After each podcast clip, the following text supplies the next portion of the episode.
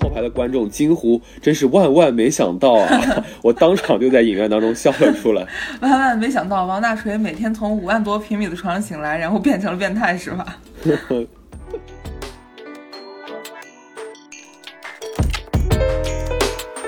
我们都知道啊，这三部门锁都把自己定位在悬疑惊悚片上。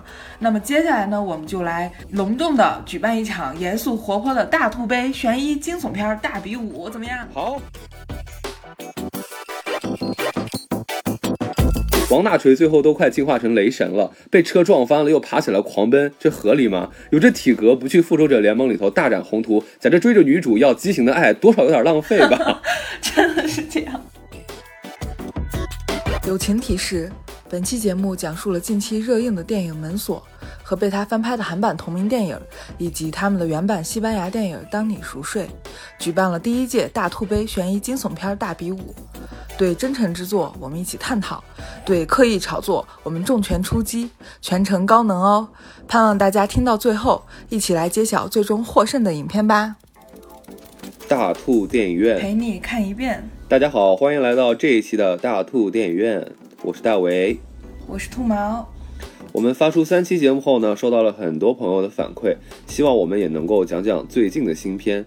其实说起这个，我们也很来劲啊，毕竟是电影院的常客，真金白银的在支持中国电影事业。这部最近国产电影又拓展了新的题材，社会纪实，关心都市女性生活的门锁。我看到预告片的时候，我整个都被唬住了。后来才知道，这是一部翻拍又翻拍了的一个三手作品。说实话，已经听出了你话里头隐隐的嫌弃了。哎呀，其实我好像也没有怎么掩饰吧，其实是浓浓的嫌弃。其实我还没有去电影院看啊。因为我之前呢看过西班牙的原版和韩国的改编版哦，那我劝你还是可以省点钱，别去了。好吧，那今天我就听你说。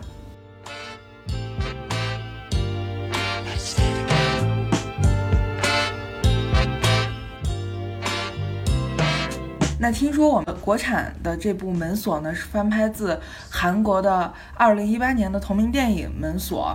那么这部韩国的同名电影呢，又是翻拍自二零一一年的西班牙电影《当你熟睡》，所以我们说这是一个翻拍了又翻拍的三手货啊。其实我是知道剧情的，二手的韩版呢，比起这个西班牙的一点零版改动还是挺多的，但是我不知道国版现在是改成了什么样。这个实在是一言难尽啊！你先说说这个一手片子讲了个啥？这个二零一一年的西班牙拍的这个一点零版本叫做《当你熟睡》。他其实大概就是说，男主是个见不得别人好的变态，就只有使别人痛苦，他才能找到生活下去的理由。他在做公寓管理员的过程中呢，总是假装很热情、很开朗，所以公寓里的住户都很信任他，包括我们的女主。女主是个善良单纯的乐天派，这个就吸引了这个变态男主，他就不停的骚扰女主，给女主制造麻烦，包括给她写信呀。利用公寓管理员的身份，哎，偷到钥匙，潜入女主家里，藏在女主床下，趁她睡觉给她下迷药，然后大肆搞破坏，就像个邪恶的鬼影一样潜伏到她的家里。男主一边靠这种偷窥和作恶满足自己变态的欲望，一边又把这种行为讲给他自己在病床上奄奄一息的这个老母亲做取乐。感觉这个设定好像就是这个故事的核心了。其实几个版本这关于这一点的设定都差不多。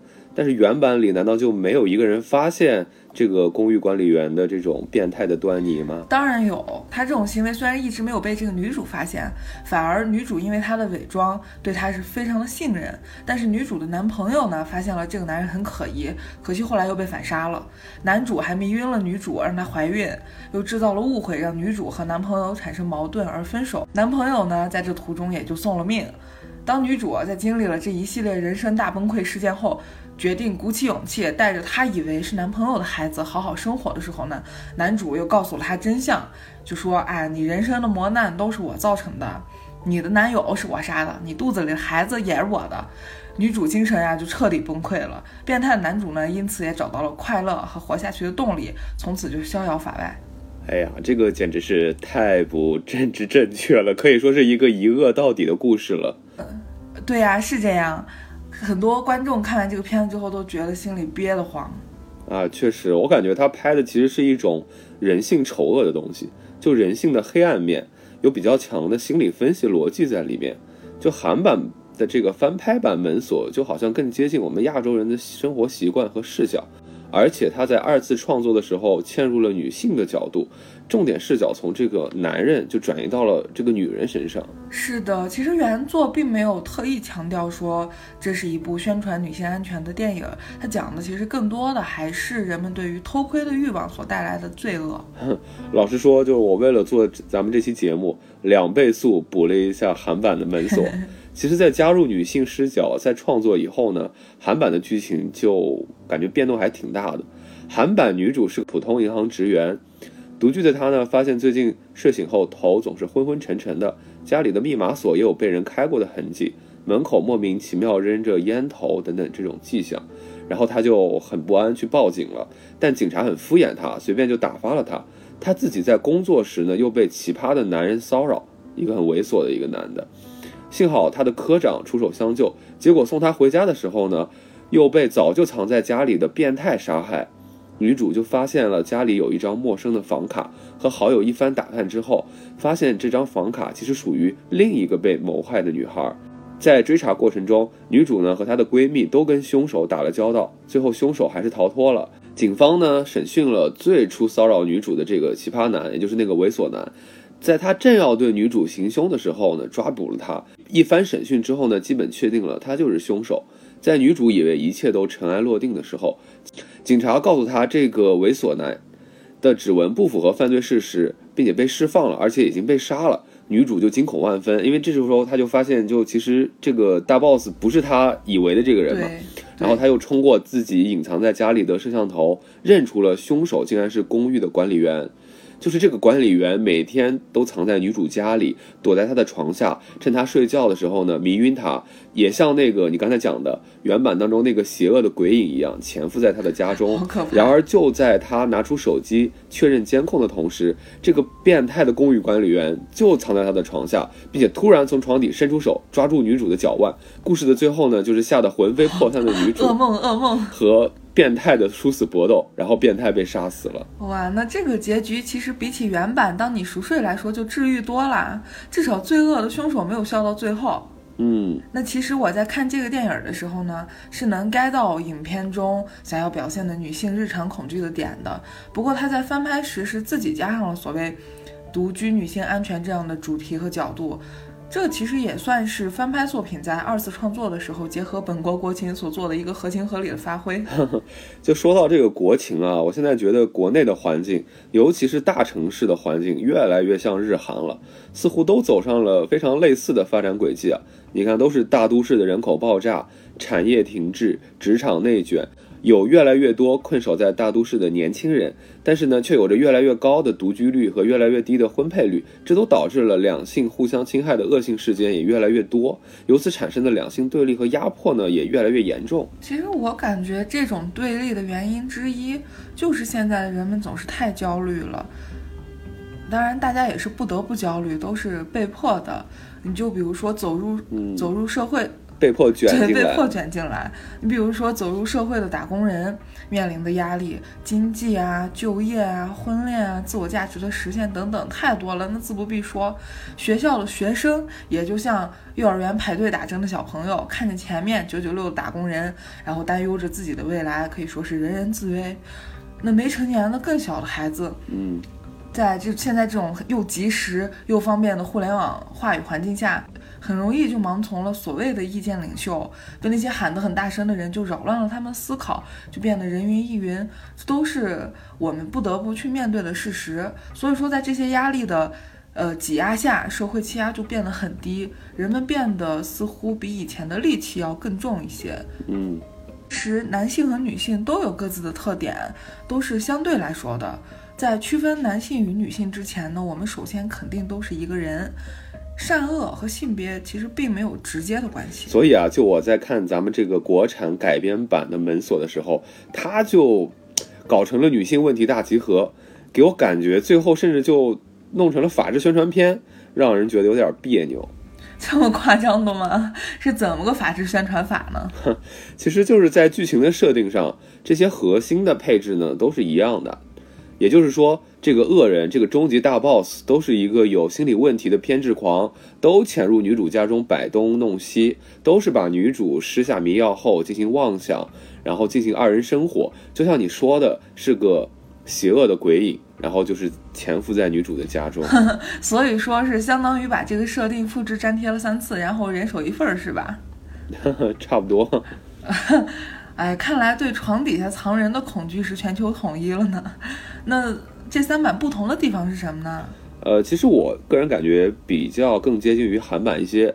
我猜这种接近，然后又会让大家产生这种对韩版剧情的依赖。所以这个国产汉化版里面呢，一开始给了那个保安很多篇幅，就这个保安对应的是公寓管理员啊。嗯。然后在很长的时间里呢，把嫌疑人的这种印象就朝着那个保安身上引。然而事实上呢？终极恶人的那个大 boss 是一个表面文质彬彬，实际非常邪恶的一个宠物医生。这个角色好像是国内版三次创作的时候增加的新角色吧？对的，对的。这个套路呢就很像韩版里头的配置，是前半段把观众的注意力朝那个奇葩男身上引，后面呢揭开真相的时候，那个恶人实际上是公寓管理员。然后在国产版里头就换成了，先是往保安身上引，然后后面呢就引向那个宠物医生。其实很好笑的是，心理变态的宠物医生呢是白客饰演的。也就是曾经那个经典的形象王大锤的扮演者，然后看到后面这个变态的宠物医生发狂的时候，坐在我后排的观众惊呼：“真是万万没想到啊！” 我当场就在影院当中笑了出来。万万没想到，王大锤每天从五万多平米的床上醒来，然后变成了变态是吗？就这个片子里吧，所有的男人好像都在威胁白百合，就我们的女主。这个片子里给他安排了一个无赖中介，逼白百合提前退租，还有一个银行经理，也就是白百合工作当中的上司。这个角色基本上复刻了韩版剧情里头的那个科长，然后也就是这个科长有一些猥琐的登上女主的门给她送包，但是呢，国产版里头呢又多加了一场以辞退为威胁来强拉白百合陪酒的戏码。这个感觉就是他在强行的搞一些符合国情的在地化改编了吧。哼，不知道的以为这企业文化是从阿里巴巴进修的呢。哼，这还没完，全片大部分时间看起来怪怪的那个保安，其实一直都在暗中保护白百合，而那个变态的宠物医生，更是因为爱，也就是这个畸形的爱啊，然后帮白百合处理掉了身边威胁她的男人，也就是中介和经理。哇，这剧情是我在看韩版时未曾设想过的改编呀。那请问这个三手货里这些畸形的爱和西班牙原版有一毛钱关系吗？我天，那这俩情敌后来呢？后来这俩情敌就决一死战了。保安观察到了这个宠物医生对白百合疯狂的变态的追求，然后呢就去找这个宠物医生了，结果被这个宠物医生王大锤就给 KO 了。然后还把他跟白百合一起绑去了自己的私人牢房，所以白百合就一直在孤军奋战吗？呃，也没有了，就是跟韩版一样，给白百合也配了一个闺蜜。然后这个闺蜜呢，其实还是这个宠物医生的小迷妹。闺蜜在很多场合都在帮白百合出头，但最后呢，还是免不了被一起关进牢房。这个电影啊，在这里就已经成功的变成了低配版的《电锯惊魂》。让我感觉到更荒唐的是，我本以为这个剧情。好像就是要贯彻男人皆祸害，然后男人没一个好东西这样的一个，因为最后电影到最后去解救他们的警察，那个男警察也没有成功。正当我以为是警察队伍里那个女辅警要开枪解决变态医生，上演一场只有女人才能拯救女人的大戏码时，之前负伤没成功打过医生的那个警察突然就回血了，把王大锤给击毙了。这个地方就让我感觉他又变成了天网和今日说法，又开始普法教育宣传了起来。就是大家最后还是要相信警察叔叔。果然啊，果然是普法教育片，绝对的。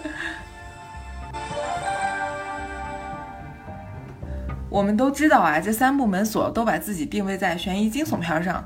那么接下来呢，我们就来隆重的举办一场严肃活泼的大兔杯悬疑惊悚片大比武，怎么样？好，牛逼！那好，那我们就得有请我们的三位选手：西班牙。韩国、中国版本的门锁。那么兔毛裁判，我们的第一个项目比什么呢？第一个项目呢，我们就来比比这个恐怖氛围的营造。我不知道大家是怎么样的，但是相信很多呃朋友都跟我一样，看这种悬疑惊悚片最怕的就是写实的发生在我们身边的情节。对的，就是用人们身边最熟悉的事物、最日常的物件来完成恐怖情节，其实是能够最大程度的放大人们的恐惧的。就好比人们。听到世界上哪一个角落又爆发战争或者爆发恐怖袭击呢，都会产生愤怒或者怜悯的情感，但是却在自己家邻居或者熟悉的人牵涉到恐怖事件里头的时候呢，感觉到彻骨的害怕跟瘆得慌。这也就是为什么我们看到很多西方文化下的恐怖片就没有我们看韩国或者泰国恐怖片的时候感到那么害怕的原因之一。只有一条啊，外国鬼。不会说汉语，我觉得就能把恐惧感打消一半。是这样的，外国鬼和我们有这个语言沟通问题。想想到那个场面，其实还有点，还有点搞笑啊。那在这个恐怖氛围的营造上，西班牙原版其实我觉得做的就很不错。我们知道，其实西班牙电影在这几年也越来越有这个出圈的意思了，尤其是悬疑片儿。呃，像我们熟知的《看不见的客人》，还有《黑暗面》等等，他们无一例外都是情节设计十分精巧，节奏把握的也很好，非常的紧凑。呃，那么在这部1.0版本的《门锁》，也就是《当你熟睡》中呢，也是这样的情况。就他虽然意在拍男主的心理疾病。但是他能创造出男主躲在床下，潜伏在房间里，趁人熟睡的时候，在黑暗中暗暗出现，像鬼魅一样游走在房间里，肆意的摆弄着房间主人这个情节，而不是在一个普通的视角去表现偷窥，就已经赢了一半了。而且呢，在影片中间还有一个让人很紧张的桥段，就是什么呢？就是男主藏在女主床下，本来是想用迷药迷晕女主和她的男朋友。但是他自己不小心给吸入了迷药，这一段晕晕乎乎逃脱的情节节奏就非常好，剪辑也很紧凑，看的人真真的是捏一把汗。嗯，那么到韩国版的这位选手呢，他就赢在了结，他是结合了整个东亚的文化，在一个我们比较熟悉的环境和语境里去讲故事，就好像我们可能不那么理解原版里头为什么一个住户会对一个公寓管理员那么信任。以至于家里发生了那么多怪事都能视而不见，但是呢，我们一定可以 get 到韩版里面独居的女主在早上出门的时候，发现家门口扔着一个莫名其妙的烟头，自己家的密码锁盖被人掀起来了，上面还有别人尝试打开的痕迹，种种怪象所带来的那种隐约的不对劲儿。对，确实，因为这个中西方的这种社会还有这些文化习惯、生活习惯都不太一样，人家那边就是说住公寓啊，或者这种。呃，就是跟这种管理员有一些呃日常的这种共生的关系是很自然的，我们看上去就会有一点奇怪，就有点不是特别有代入感。对的。然后其实咱们这版国产改编，其实这方面做的还行吧，因为你看，比如说他就拍的是那种，也不能说公寓楼吧，但是就是我们常见那种小区里头那种楼道啊什么的，我觉得还原感都挺强的。然后呢，前半部分呢，然后用各种音效。鱼眼镜头、冷色调，还有细致的、细微的微距的实物拍摄等等，然后再刺激观众这个紧张的神经。就据说啊，有些女观众观影之后都留下了阴影，回家都不敢开柜子，然后反复检查床下，因为毕竟在这个电影里头，咱们的大锤兽医把这个中介打死以后呢，塞在了女主床下了。啊，那这个就真挺吓人的。因为毕竟我们国产改编版中的某些情节是真的能在报纸的社会版面上找到发生过的新闻来对应的，那这个就真的很吓人了。没有什么能比改编自真实事件几个字出现在恐怖片里更恐怖的了吧？啊，确实，然后也幸亏他在这方面呢做了比较多的功课，然后也确实在地化处理的比较完善。那么在这个项目上，兔毛裁判，你的评分如何？我觉得各选手都可以累计一分，那么原版原创了核心情节，我觉得应该另外再加一分。好，现在比分二比一比一。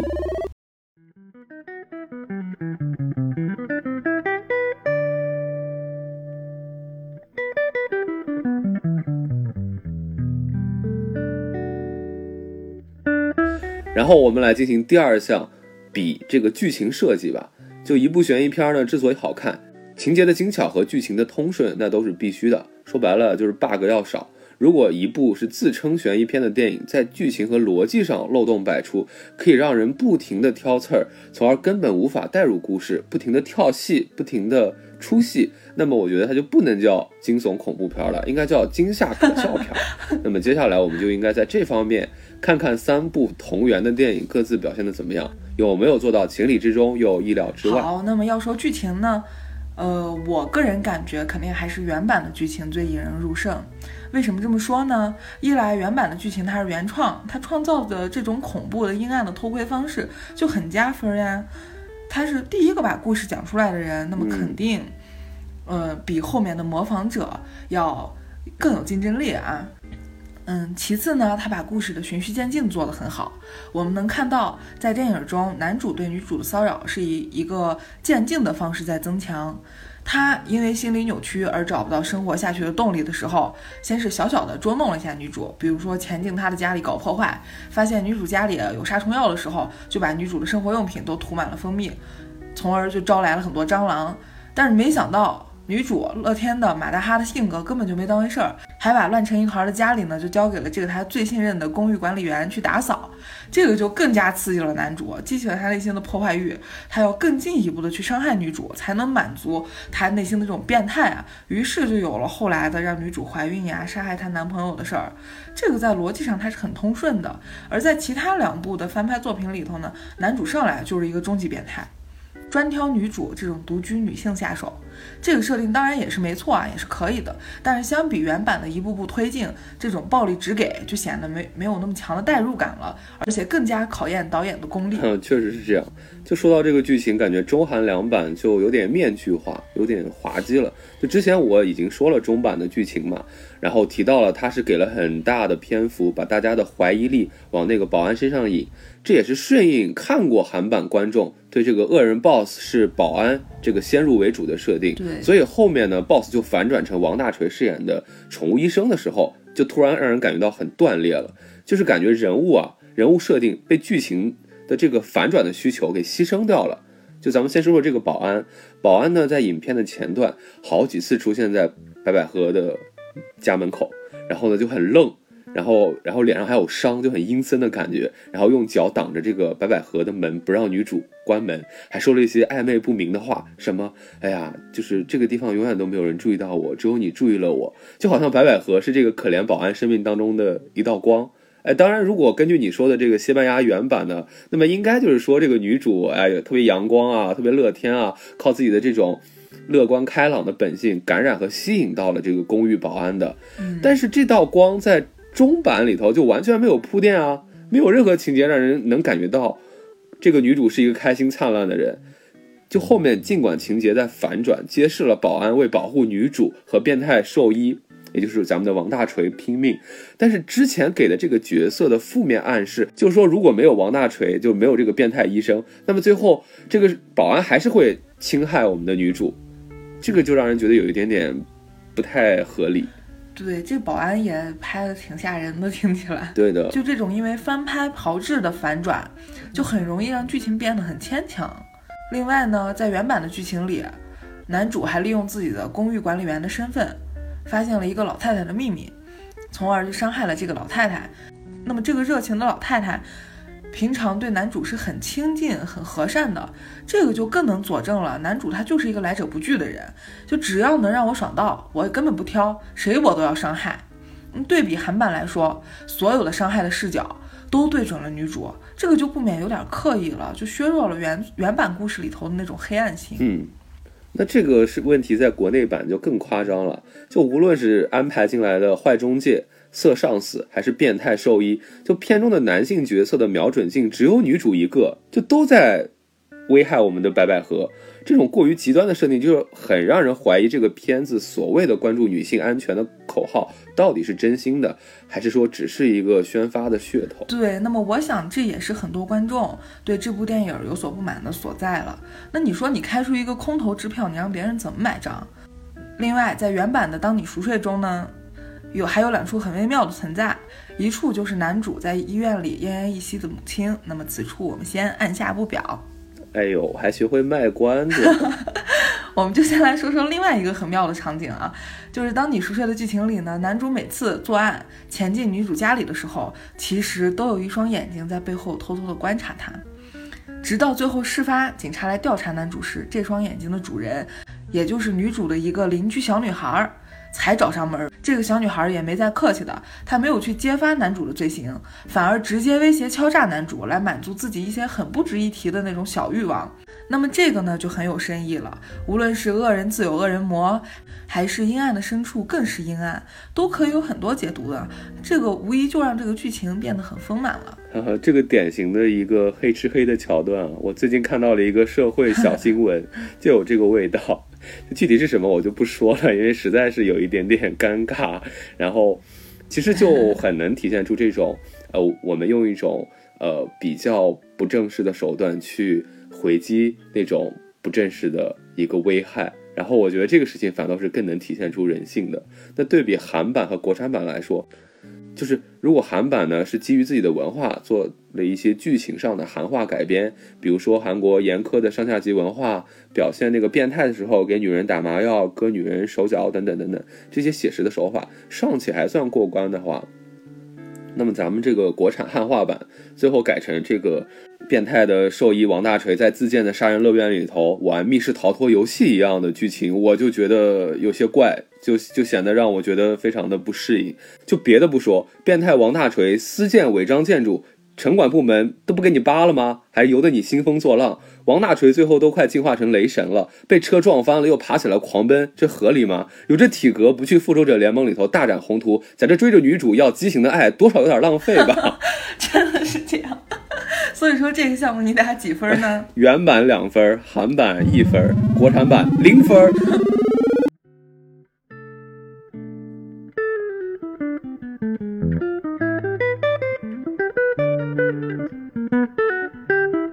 好，那么下面我们来到第三个项目——人物刻画。说完剧情呢，不免就要来说说这三部的人物设定了。呃，其实我在这里还是私心要先夸夸原版啊。话接上回，我们按下不表的妙处之一，就是男主躺在病床上的母亲。快说，在原版中，男主毫无疑问是个邪恶的人。他不仅是不能和别人共情，他甚至和别人反共情。他心理扭曲啊，他自己无法主动感受快乐，只有在给别人带来痛苦的时候，他才会活过来。他每次去找自己在病榻上无法动弹的母亲诉说自己内心的罪恶的时候，母亲眼中呢其实都有泪划过。这里其实就让人感到不寒而栗，就能看到导演是真正的在刻画这个心理变态的男主，并不是说脸谱化的给他戴一个面具。男主的恶呢几乎可以说是原生的、天赐的，他自己也无力掌控。就像他发现女主被他暗戳戳的迫害了那么多，却还乐观的保持希望，他就痛苦的要立马死掉一样。就这是一种不能自制的扭曲心理所推动的恶。确实，甚至他每次来到医院，洋洋自得的来夸耀自己的阴暗心理的时候，面对的这个所谓的母亲，我都在想，就有没有可能是他随便找了一个陌生的垂死之人就来折磨。就是他也想让这个所谓的母亲也感受到不快乐，也是感受到痛苦。对他可能就是单纯的为了折磨，不一定就是他的亲妈，他只是为了宣泄自己心中的扭曲的情感。就这种纯度的恶，细想起来就真的很恐怖了。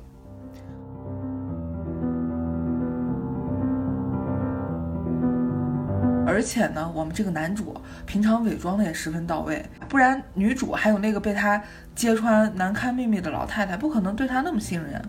这也就说明了他这种恶的频繁性，再加上那个为虎作伥的偷窥狂小女孩，就更会让人怀疑这个世界上到底有多少不起眼的角落里隐藏着这种不可言说的罪恶。所以说。能做到看完会让人有点哎疑心生暗鬼的那种片子，我觉得才算是一部合格的悬疑惊悚片。嗯，就听完你这一番描述，我就感觉西班牙这个电影首先就是用了手法来表现这个变态的公寓管理员的恶，其实渗透了他的每一个毛孔的。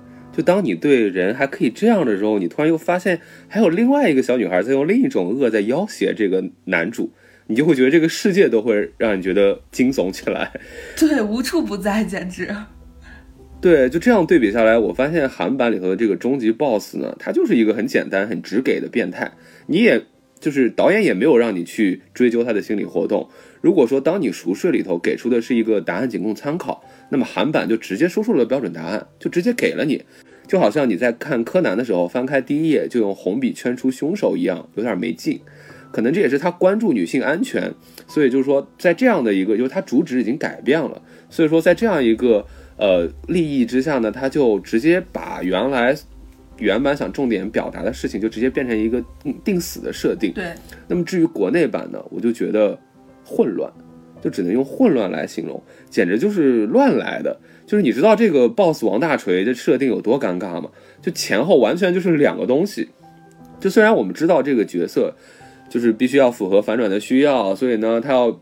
达到一种前后反差很大，就表现出人前很和蔼、很善良、很冷静，人后很贪婪、很丧心病狂。但这种表里不一的设定，其实没有很有机的结合起来，就它是两张皮，就它不像你说的那个原原版里头西班牙的那个公寓管理员，就是你会觉得他就是同样一个人里头的性格。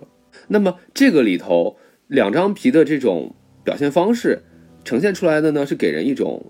两副面孔的感觉就都不太走心，就他的和蔼可亲善良也不走心，他的贪婪和丧心病狂也也有点假，都很勉强。尤其是最后一场戏啊，这个王大锤，咱们这个变态的宠物医生求爱无果，准备再来一次得不到就毁掉的套路，都给人感觉是一种科学怪人式的夸张的表达，产生了一种荒诞喜剧感。惊笑可下片，成就达成。就这个地方不得不说，白客这个形象啊，真的是有点太害了他。他这个给大家的刻板印象太深了，没有办法摘开来看。加上导演呢，拍到这里的时候，就已经彻底放弃了现实主义的写实感，就让人觉得更作了。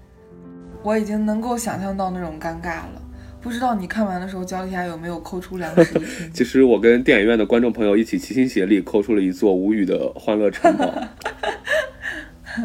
那总结一下，第三个项目呢，原版加一分，韩版、国内版都不加分，没意思。好，那么下面我们最后一项比什么呢？比一下立意吧。好的。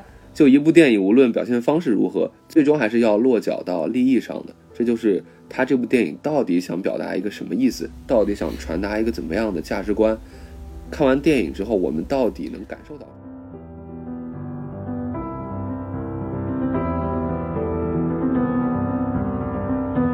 是的，其实作为悬疑惊悚片，你说它有多么深刻的立意，我觉得是不太可能。它更多的还是带给我们在情节推进中的代入感和视听感受。对，我觉得这个还挺值得说一说的。就咱们的国产汉化版呢，就给我一种 PPT 剧本碰头会的工作流程下产生的一种文化缝合怪的感觉，就很产品。就是啊，我感觉哈。就他们为了在这个电影上映之后呢，能够持续的在微博啊、抖音啊这些平台上来撒撒出热点、撒出营销点，就感觉搜集了一下之前网络上已经发生过的所有社会热点议题，进行了一个大拼盘。就比如女孩走夜路会被尾随啦，独居女为了安全要伪装家里有男人啦。大城市的这些北漂沪漂们被中介逼租啦、逼退啦、逼退房、逼退租啦，然后在职场当中上司的性压迫啦、酒桌文化，还有什么父母催婚啊等等等等，就把这些所有的这种现实当中的一些有代入感的这种案例，全部都加在了女主白百合一个人身上，议题是特别的多呀，也有点杂，但是呢，就是因为这种多，使得每个议题呢都缺乏深入的表现。都是给各自随便安排了一场戏，激起大众的痛觉和焦虑，然后呢，就立刻草草的转入到下一场戏了，给人一种有点鸡贼的感觉。就目的仿佛是为了社会纪实，但最后的效果反而都失真了。对，这就对应了我们刚才所说的，所有的加害矛头都对准了女主，这种塞不下溢出来的刻意感，反而毁了社会中真实发生的案件给我们带来的那种警示和震撼。其实我觉得他可以把。这些女性的社会问题安排在几个女孩身上，也许还能自然一点。对我觉得，本来女性遇到这些大大小小的问题挺普遍的，挺挺有现实感的。但影片这种单一的表现手法，就会总让人觉得白百合是流年不利啊，还是家里风水不对？然后那个富家女她的好闺蜜怎么就没有遇到这些烂事儿啊？好像她就有社会的这个通行卡牌一样。她最后不是也被绑了吗？对，其实也就勉强一绑。再说了，咱们这个国产汉化版好像把这个善恶呀，就直接分配在男女身上了。片中呢，男人的阶级和性格差异都很大，但是他们就有一个共性，就是都在欺压女性，都在作恶，而女人呢，就都在受害。这个给我感觉，对当下这种两性关系紧张的社会现实，并没有起到正面的疏解作用。说不定呢，还会让男性观众看了之后感觉到受到了冒犯，而女性观众看了后呢，就更加的恐男厌男，反而有违他关爱社会的初衷。如果这部电影真的像他宣传所说的那样，是关注女性安全议题的话，他这样的操作又有什么帮助呢？是的，那就像我前面说的，人的善恶并不是以性别区分的。如果片方不是真心为这个世界上善良的女性发声，为正直的男性背书，那么至少应该做到别来混淆视听，火上浇油。对的，其实就像原版那样，就影片论影片，去讲一个令人发醒的罪恶的故事，做好剧情和人物的刻画，也不失为一个好的选择啊！真的没必要为了宣发，挂羊头卖狗肉。好，那么第一届大兔杯悬疑惊悚片大比武就落下帷幕啦！让我们恭喜西班牙原版电影《当你熟睡》大比分胜出。鼓掌！不要。嗯，那就奖励我们这个《当你熟睡》的西班牙男主到王大锤的杀人乐园里头一日游吧，圆看完电影之后内心憋屈可怜观众一个恶有恶报的好梦。那本期的节目就到这里啦。